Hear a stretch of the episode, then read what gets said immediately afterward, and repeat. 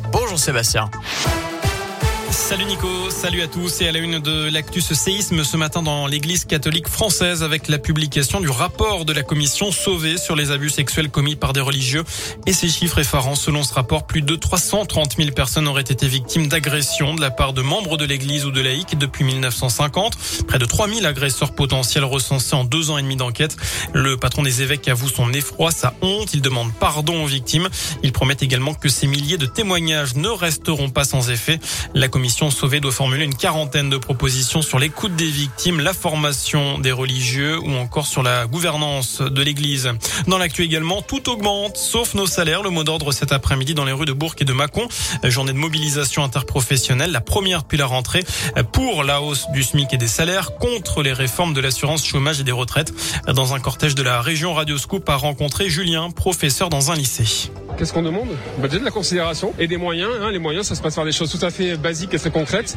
Je suis dans un établissement de 120 enseignants. Euh, on n'a qu'un photocopieur qui marche euh, parce qu'on nous dit qu'on n'a pas assez de sous pour, euh, pour en avoir trois, par exemple. Des choses comme ça.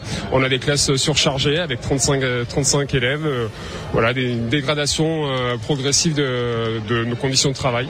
Donc on veut des moyens supplémentaires, par exemple, pour nous, enseignants. Voilà, retenir des propos par des propos de Florentin C'est lui qui les a recueillis pour Radio Scoop. À retenir aussi cet acte de bravoure de deux gendarmes indinois vendredi soir. Alors en intervention en gare de Culose, ils sont interpellés par la passagère d'un train à quai. Il leur signalait euh, bien qu'un jeune homme se trouvait inconscient à bord. La victime ne respirant plus. L'un des militaires a prodigué un massage cardiaque avant l'arrivée des secours.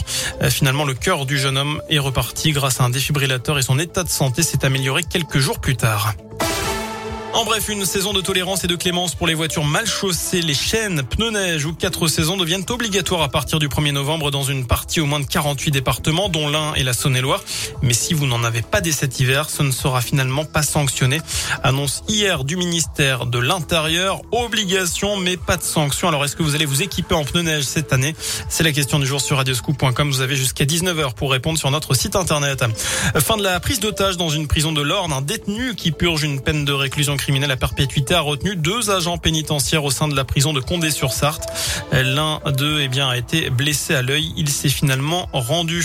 Enfin, ils vont tourner le premier film dans l'espace. Une actrice et un réalisateur russe se sont envolés ce matin dans une fusée Soyuz direction l'ISS.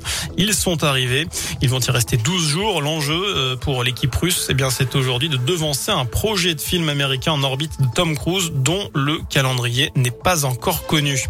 Voilà pour de l'actu. L'info de retour dans une demi-heure. Je vous laisse en compagnie de Nico et je vous dis donc à tout à l'heure.